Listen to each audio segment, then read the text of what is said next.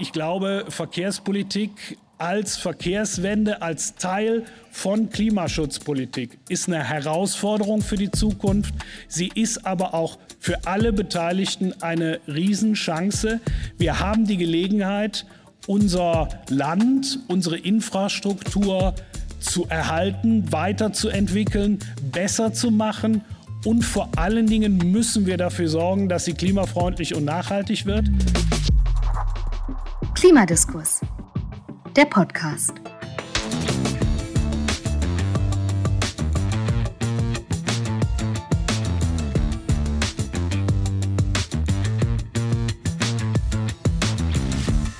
Hallo und herzlich willkommen zu Klimadiskurs, der Podcast. Ich bin Ingo Wagner. Und ich heiße Sebastian Krieger. Wir sind bereits in Folge 5 dieser zweiten Staffel von Klimadiskurs, der Podcast. Oliver Krischer, Minister für Umwelt, Naturschutz und Verkehr des Landes Nordrhein-Westfalen, hat gerade schon in unser neues Thema für dieses Jahr eingeführt, das wir mit dieser fünften Folge aufmachen. Wir beschäftigen uns in dieser Folge mit dem Verkehrssektor. Dafür gibt es viele gute Gründe. Der Verkehrssektor ist einer der Sektoren, der seine Ziele nicht erreicht. Und die Frage, wie Klimaschutz und Mobilität zusammenpassen, beschäftigt uns nicht nur immer wieder im Verein, sondern es hat sich ja Anfang 2022 auch eine Akteursinitiative gegründet, die sich kontinuierlich mit Fragen des regionalen Verkehrs und der Verkehrsmittelwahl beschäftigt. Die Akteursinitiative Klima schützen und Mobilität gestalten. Und als Gesamtverein haben wir in diesem Jahr unsere Jahrestagung, das Klimaforum, am 26. September unter den Titel Klimaneutral mobil in NRW gestellt. Daher stammt auch das Zitat von Minister Krischer eingangs. Im Kern steht also, wie so oft bei uns, ein Auch. Also Klimaschutz, das meint hier das klimaneutral und gleichzeitig weiter mobil sein, weil, das werden wir gleich im Gespräch auch hören, Mobilität ist ganz zentral für unsere Gesellschaft. Ja, Sebastian, wir haben ja auch alle täglich Berührung mit dem Thema aus ganz unterschiedlichen Gründen in verschiedenen Rollen.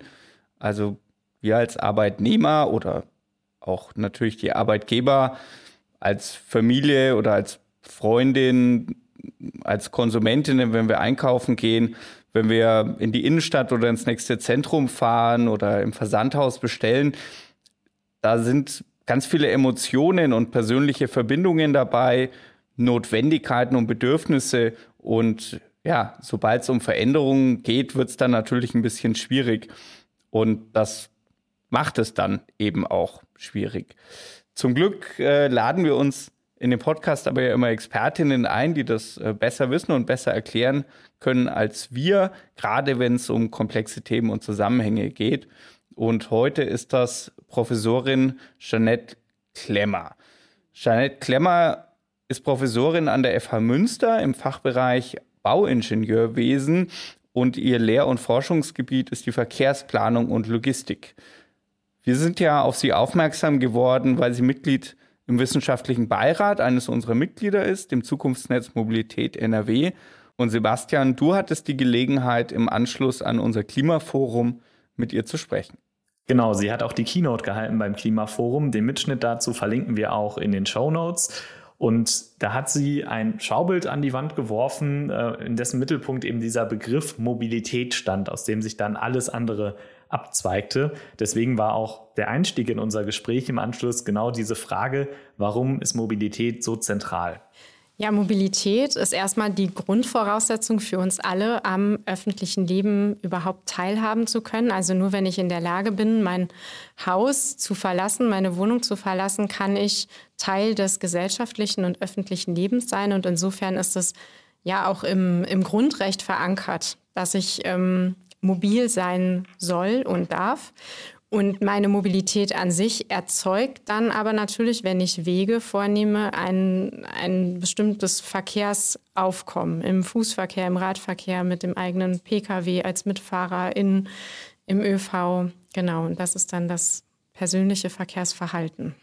In der ganz allerersten Folge des Podcasts haben wir mit Thorsten Koska auch über den Unterschied Mobilität und Verkehr gesprochen. Ja. Also Mobilität als Bedürfnis, ich möchte einkaufen gehen oder sowas und Verkehr als das, was dann entsteht, wenn ich mit dem Fahrrad zum Supermarkt fahre oder eben mit dem Auto. Und jetzt hat dieses äh, individuelle Verkehrsverhalten auch negative Auswirkungen, vor allem mit Blick auf Klima, warum wir das Klima schützen müssen.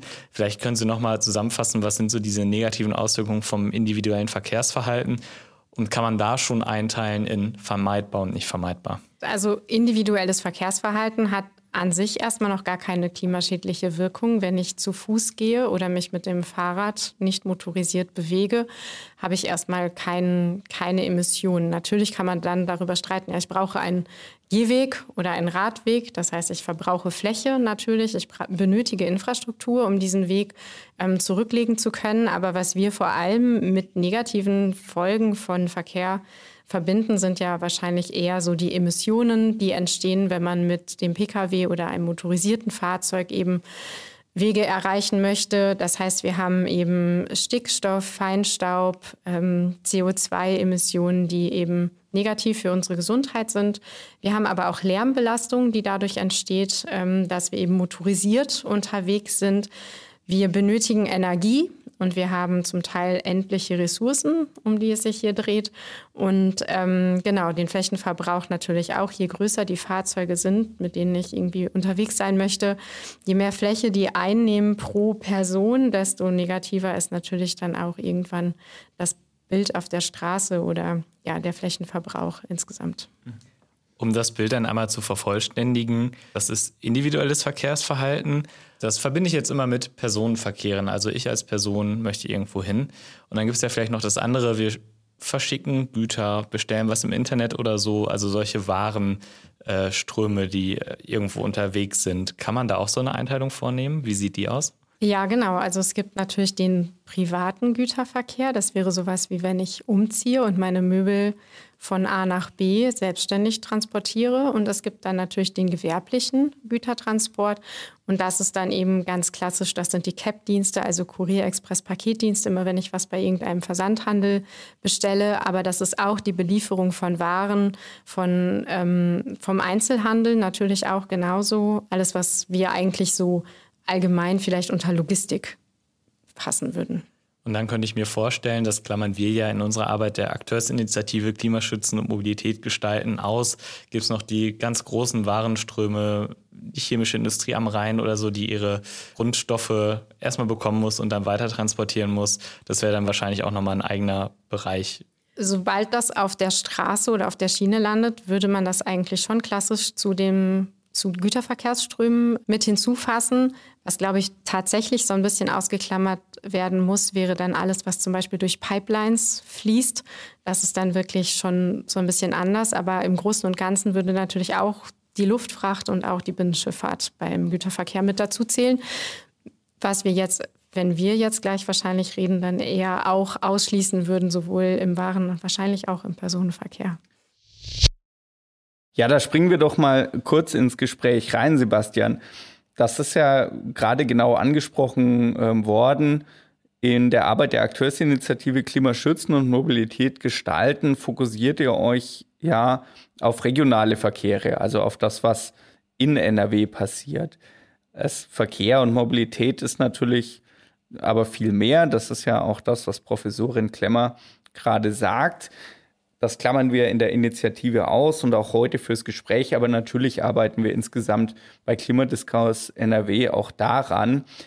Wir haben ja auch wichtige Mitglieder in dem Bereich, unter anderem eben den Flughafen Köln-Bonn oder auch den Flughafen äh, Düsseldorf, die natürlich wie der Flugverkehr insgesamt auch einen wichtigen Anteil am Gesamtverkehr haben, äh, die wichtig für Mobilität sind, aber eben auch vor einigen Herausforderungen stehen, um klimaneutral zu werden. Und auch wenn wir uns lange Lieferwege per Lkw oder mit dem Schiff anschauen, die zwar durch NRW führen, aber wo das, was in NRW passiert, quasi nur ein Teil der Strecke ist, das klammern wir zunächst erstmal aus. Und gleichzeitig ähm, ist es dann nicht komplett weg, sondern wir nehmen das dann in den Blick und auf, wenn diese Themen für NRW relevant werden. Das Stichwort Binnenschifffahrt wird gleich im Gespräch nochmal fallen. Ich äh, greife da einmal vorweg.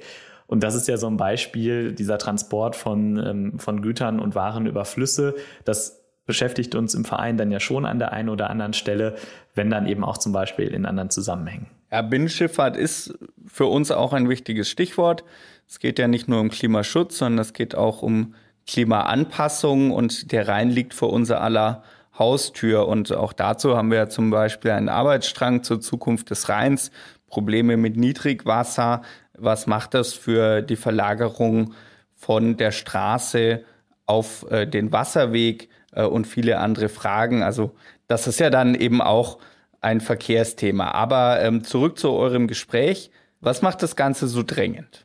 Drängend ist es, weil der Verkehrssektor im Vergleich auch zu allen anderen Sektoren den geringsten Beitrag leistet im Moment. Also wenn man auf die Daten ähm, schaut und ähm, sich Treibhausgasemissionen anschaut, dann leistet der Verkehrssektor bislang fast nichts. Und das liegt nicht daran, dass es nicht technische Erneuerungen gibt, sondern das liegt ähm, daran, dass mit technischen Erneuerungen gleichzeitig mehrheitlich eben ein Anstieg der Verkaufszahlen der PKWs in Privatbesitz einhergeht und dass auch die Verkehrsleistung tatsächlich steigt. Also die Kilometer, die pro Fahrzeug zurückgelegt werden, die steigen weiterhin.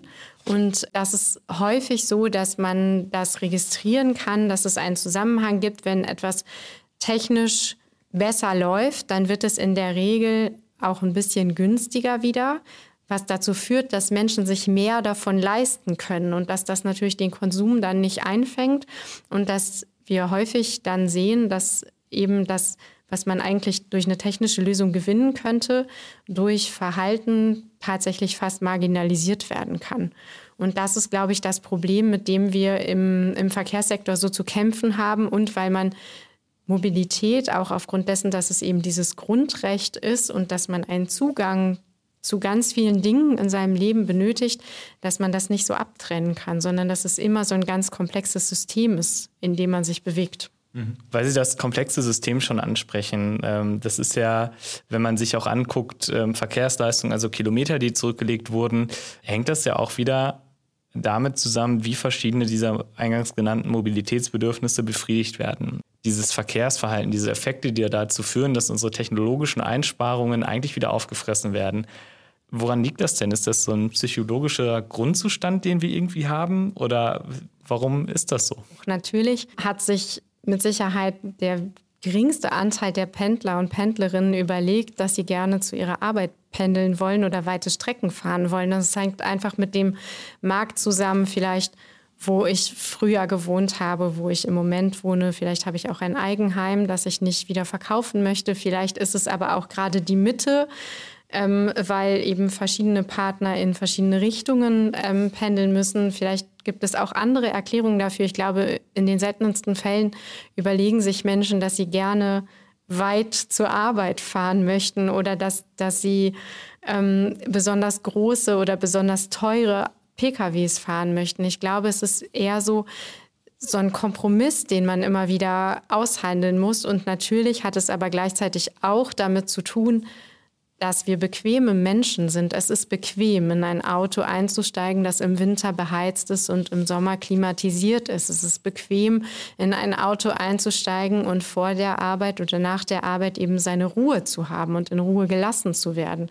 Vielleicht auch noch mal über andere Dinge nachzudenken, eigene Musik zu hören, ähm, vielleicht auch einfach andere Menschen nicht sehen und riechen zu müssen. Und davon kann man, glaube ich, schon abkommen, wenn man das möchte. Aber die Hürde ist in vielen Fällen einfach groß, weil wir uns daran gewöhnt haben, weil von uns auch, glaube ich, gesellschaftlich eine hohe Mobilität erwartet wird. Also ich glaube schon, dass viele auch einen gewissen Druck spüren, dass man eben mobil sein muss. Es ist zumutbar, zur Arbeit zu pendeln. Es ist zumutbar, ähm, Familie und Beruf unter einen Hut zu bekommen. Es ist zumutbar, noch die und die extra Initiativen zu machen. Und insofern erwarten wir ja von uns selbst und auch von allen anderen eine hohe Mobilität. Und die ist dann vielleicht auch tatsächlich gar nicht anders möglich als durch viel Verkehr, was ja nicht immer heißt, dass es mit dem Pkw stattfindet, aber eben ja manchmal vielleicht auch einfacher zu gestalten ist. Mhm. Und dann haben Sie einen Begriff gerade schon gesagt, den der Bequemlichkeit und einen anderen Begriff, den der vielleicht hat man verschiedene Auswahlsachen zur Möglichkeit. Entlang der Begriffe gehen wir doch mal verschiedene Stakeholdergruppen durch. Wir haben schon sehr viel gesprochen über Zivilgesellschaft, Bevölkerung, also was kann ich selber machen, ich hinterfrage mich, nutze dann vielleicht das Fahrrad oder ein E-Auto, wenn ich mir eh ein Auto kaufe. Was sind denn so die anderen Stakeholdergruppen, die jetzt mal wirklich auch schnell was tun könnten, damit wir klimaneutral unterwegs sind in NRW? Ja, das klingt jetzt so, als würden dann all diejenigen, die wir jetzt nicht nennen, nichts tun können. Das äh, würde ich jetzt mal ausschließen wollen. Aber ich glaube schon, dass jeder, der Arbeitgeber oder Arbeitgeberin ist, seinen Beitrag auch für das eigene Personal natürlich ähm, leisten kann. Und wir hatten darüber gesprochen, dass man eben Menschen befähigen müsste, eine Wahl zu treffen. Und meine persönliche Einschätzung wäre, eine Wahl haben viele Arbeitnehmerinnen und Arbeitnehmer nicht so richtig, beziehungsweise wird die Wahl in eine Richtung oftmals begünstigt, dadurch, dass mir zum Beispiel vor Ort ein ähm, Stellplatz für ein Pkw umsonst angeboten oder kostenfrei angeboten wird, aber ich nicht als Alternative zum Beispiel wählen könnte, ich verzichte auf diesen Stellplatz und dafür bekomme ich ein ÖV-Ticket. Genauso verhält es sich in den höheren ähm, Gehaltsstufen oftmals mit Dienstwagen. Also man bekommt einen Dienstwagen gestellt, ohne vielleicht die Option zu bekommen, auf diesen Dienstwagen zu verzichten, aber mit einer Bahncard 100 mobil sein zu können. Und es kann auch im ganz Kleinen anfangen, indem man eben ja, bestimmte Infrastruktur bereitstellt, wenn man möchte, dass mehr Arbeitnehmerinnen und Arbeitnehmer mit dem Rad zum Beispiel zum Firmengelände kommen, dann braucht es eben sichere Abstellanlagen, Überdachung, vielleicht Schließfächer für Equipment oder vielleicht auch einfach eine Dusche, in der man sich mal einmal kurz duschen kann, damit man dann nicht völlig verschwitzt ähm, eben an seinen Arbeitsplatz gehen muss. Ich denke, all das sind Stellschrauben, die man so im Kleinen drehen kann. Natürlich hat aber jedes Unternehmen gleichzeitig auch mit der Standortwahl ja schon eine entsprechende Entscheidung getroffen oder trifft immer wieder mit neuen Standorten eine entsprechende Entscheidung. Und wenn ich mich dafür entscheide, dass ich mir Standorte suche, die zum Beispiel durch den öffentlichen Verkehr bereits angeschlossen sind oder die vielleicht durch eine besondere Radweginfrastruktur schon begünstigt sind, dann fällt es mit Sicherheit den ArbeitnehmerInnen leichter, sich eben für den Umweltverbund, für den Arbeitsweg zu entscheiden, als eben an Standorten, wo ich dann, weiß ich nicht, weiß, aus der Stadt heraus in die Peripherie fahren muss und, und eigentlich nicht gut hin und nicht gut wegkomme. Jetzt müssen wir, glaube ich, trotzdem den Begriff Umweltverbund nochmal erklären. Was verbirgt sich dahinter? Umweltverbund bezeichnet in dem Sinne die, den Zusammenschluss aller Verkehrsmittel, die eigentlich eher unter dem Aspekt Klima gerechte Mobilität zusammengefasst werden. Das ist zum einen ähm, der Fuß- und Radverkehr, weil er einfach gar keine Emissionen erzeugt oder beim Pedelec jetzt vielleicht sehr geringe Emissionen erzeugt, aber auch eben die Massenverkehrsmittel, die zwar Emissionen erzeugen, also Bus, Straßenbahn, Nahverkehr mit der Bahn, die aber eben aufgrund hoher Kapazitäten dann wieder pro Kopf einen sehr geringen Emissionsverbrauch haben. Wenn wir den Sprung Umweltverbund und Massentransportmittel äh, wählen und uns im öffentlichen Verkehr bewegen, also bei Bussen und Bahnen und Zügen, ähm, wie bekommt man öffentliche Verkehrsmittel attraktiver? Wer ist denn dafür eigentlich zuständig? Zuständig ist erstmal die öffentliche Hand. Die Politik äh, gestaltet einen Auftrag an öffentliche Auftragnehmer. In der Regel sind das Verkehrsverbünde, ähm, Eisenbahnverkehrsunternehmen, die Stadtwerke jeweils, die ähm, irgendwie den Busverkehr vor Ort stellen. Und das System an sich ist, glaube ich, schon ein sehr tragfähiges System. Also auch wenn der Ruf schlecht ist, wuppt der öffentliche Nahverkehr wahnsinnig viel jeden Tag in Deutschland. Ich glaube, im städtischen Nahverkehr ist es noch wesentlich besser aufgestellt als das, was man jetzt allgemein gerade mit der Mobilität mit der Deutschen Bahn verbindet oder grundsätzlich mit dem schienengebundenen Regional- und Fernverkehr. Auch da muss man allerdings sagen, ja, wenn jahrelang in Infrastruktur eingespart wird oder nicht ausreichend investiert wird, zumindest, dann kommt das System irgendwann ins Wanken und muss mit Sicherheit an vielen Stellen ausgebessert werden. Ich glaube, die Bahn hat aber noch einen weiteren Nachteil gegenüber dem, dem Kraftfahrzeugverkehr, was die Wahrnehmung angeht. Denn wenn ich im Pkw sitze, dann rechnet mein Navi die erwartete Ankunftszeit einfach stetig weiter. Und wenn ich am Ende ankomme, dann kann ich zwar eine halbe Stunde von meiner ursprünglich errechneten Zielzeit abweichen. Aber das Navi suggeriert mir, dass ich dann ja zu der Zeit auch ankommen sollte, weil nachträglich korrigiert wurde. Insofern ist die Abweichung für mich als Pkw-Fahrerin gar nicht so ersichtlich, wie sie ersichtlich ist in einem starren Zeitplan. Die Bahn sagt, ich erwarte, dass ich dann und dann da bin und dann kann ich sagen, zack, habt ihr nicht geschafft. Das ist dann natürlich auch schwieriger, damit umzugehen, da eine hohe Zuverlässigkeit zu erreichen, die dem Pkw immer unterstellt wird und gleichzeitig kennen wir das alle. Jeder steht regelmäßig auch mit dem Kraftfahrzeug im Stau, sowohl im städtischen Verkehr und das ist wahnsinnig nervig, als auch im, im übergeordneten, also auf den Autobahnen, auf den Landstraßen. Und ich glaube, man verzeiht vielleicht schneller diese Verspätung, weil man trotzdem noch komfortabel in seinem eigenen Pkw sitzt oder weil eben dieser exakte Vergleich mit der Ankunftszeit nicht ganz so ersichtlich ist.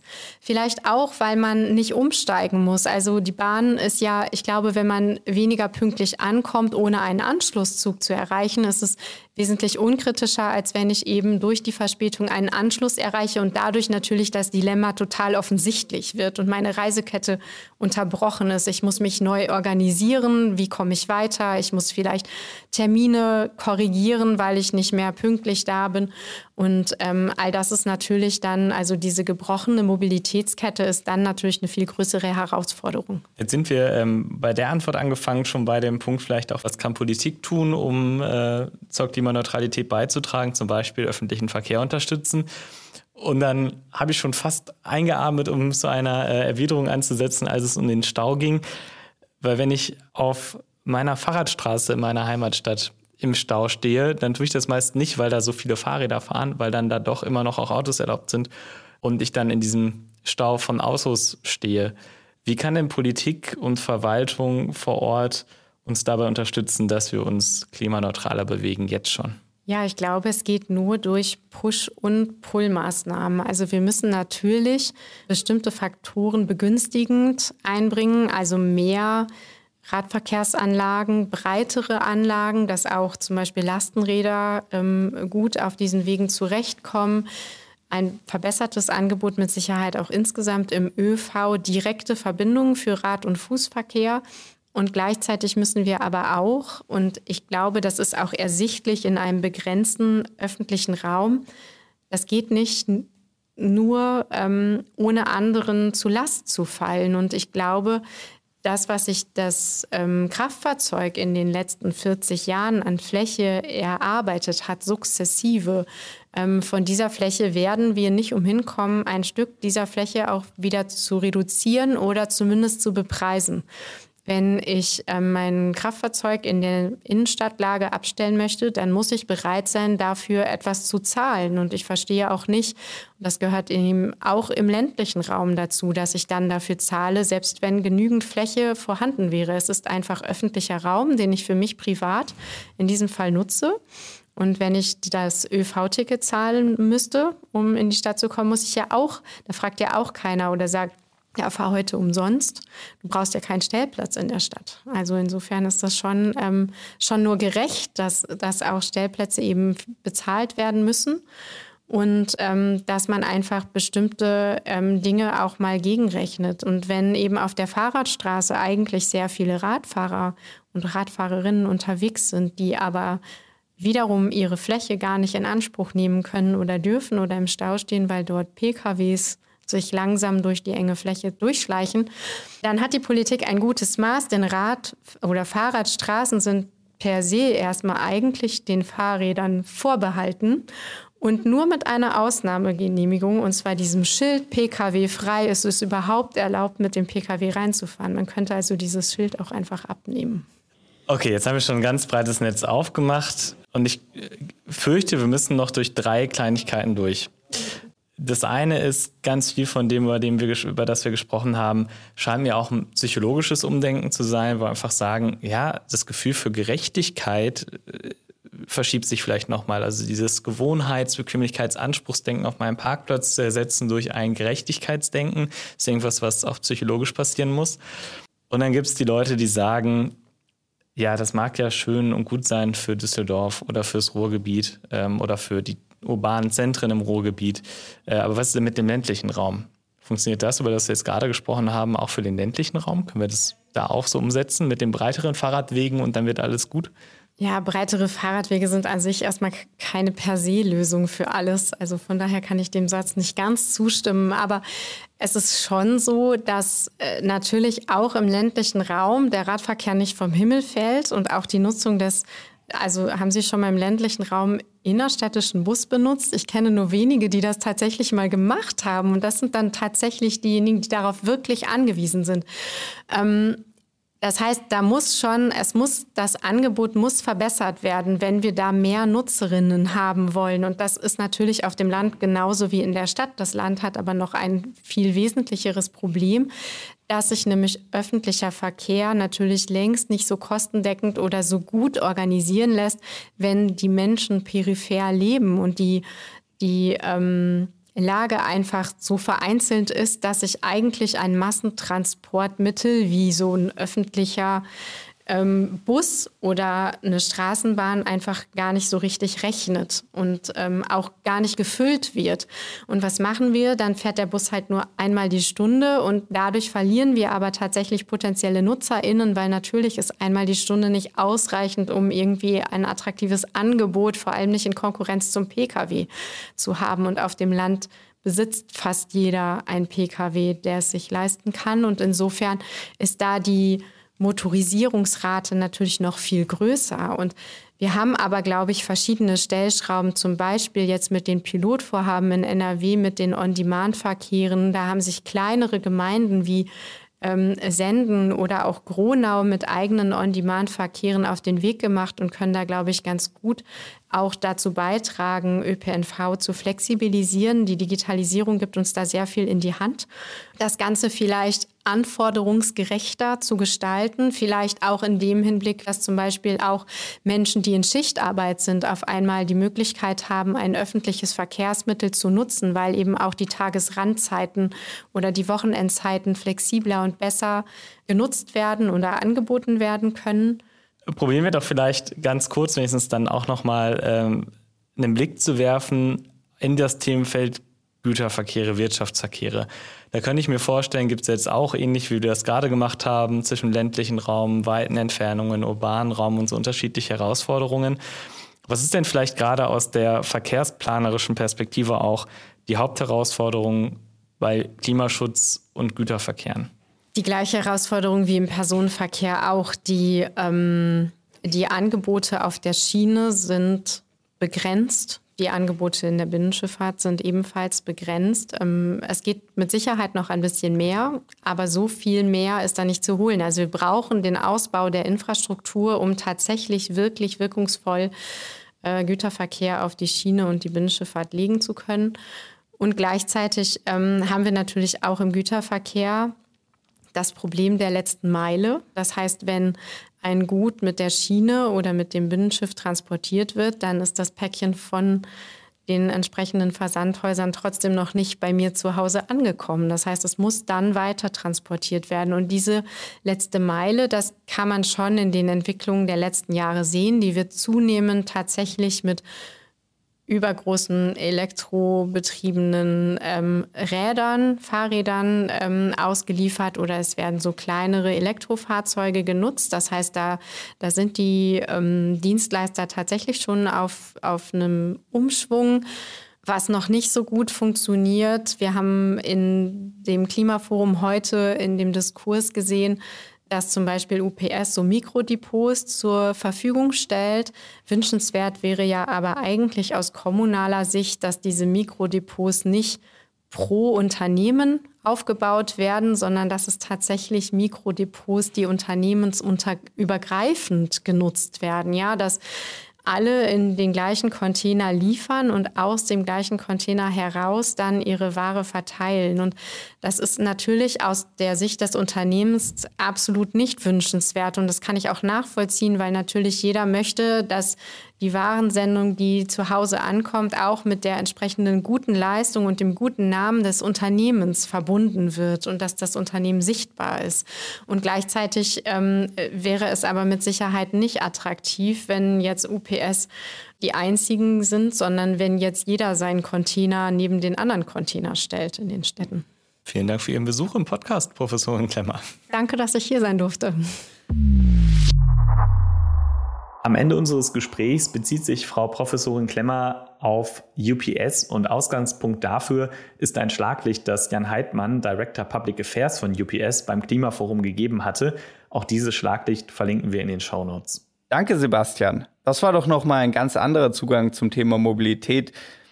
Es gehört eben auch dazu, dass wir uns immer wieder bewusst machen, wie sehr auch unsere eigenen Gewohnheiten in dem Bereich eine Rolle spielen und auch die Gewohnheiten der anderen natürlich. Das erklärt dann vielleicht, warum gerade im Kleinen die Veränderungen oft so schwer fallen, insbesondere natürlich auch, wenn viele Bedürfnisse an einem Ort zusammenkommen. Ich habe so ein Beispiel bei mir quasi auch vor der Haustüre, wo dann die Straßenbahn, die Durchfahrtsstraße, der Lieferverkehr, die Einkaufsstraße, der Radweg und, und, und, und, und auf einer Straße aufeinandertreffen, aber die ist halt nur x Meter breit und irgendwie muss man es eben geregelt kriegen, so dass alle ihre Mobilitätsbedürfnisse noch befriedigen können. Ja, und solche Beispiele, gerade wenn das dann nicht klappt und man das so den ganzen Tag mit sich rumträgt, die kennen bestimmt ganz viele Menschen. Ich könnte da jetzt aus meiner Studienzeit in Münster oder auch aus meiner Zeit in Essen erzählen, aber vielleicht nutzen wir die Gelegenheit hier lieber, um unsere Hörerinnen mal zu fragen, wie das ähm, da ist. Wo gibt es interessante Beispiele für die Mobilitätswende vor Ort? wo das auch richtig gut klappt. Zum Beispiel, wenn wir diesen Podcast veröffentlichen, dann posten wir auch auf Instagram und LinkedIn und die Kommentarspalten da sind genau auch für solche Beispiele, wo die Mobilitätswende schon richtig gut klappt. Wir freuen uns davon zu lesen. Und wenn Sie dazu oder auch ganz unabhängig davon Rückmeldungen zu Klimadiskurs der Podcast haben, schreiben Sie uns auch gerne eine Mail an podcast.klimadiskurs-nrw.de. Und damit bleibt uns für heute nur zu sagen Tschüss und bis zum nächsten Mal. Klimadiskurs. Der Podcast wird ermöglicht durch die Unterstützung der TeilnehmerInnen der Deutschen Postcode-Lotterie.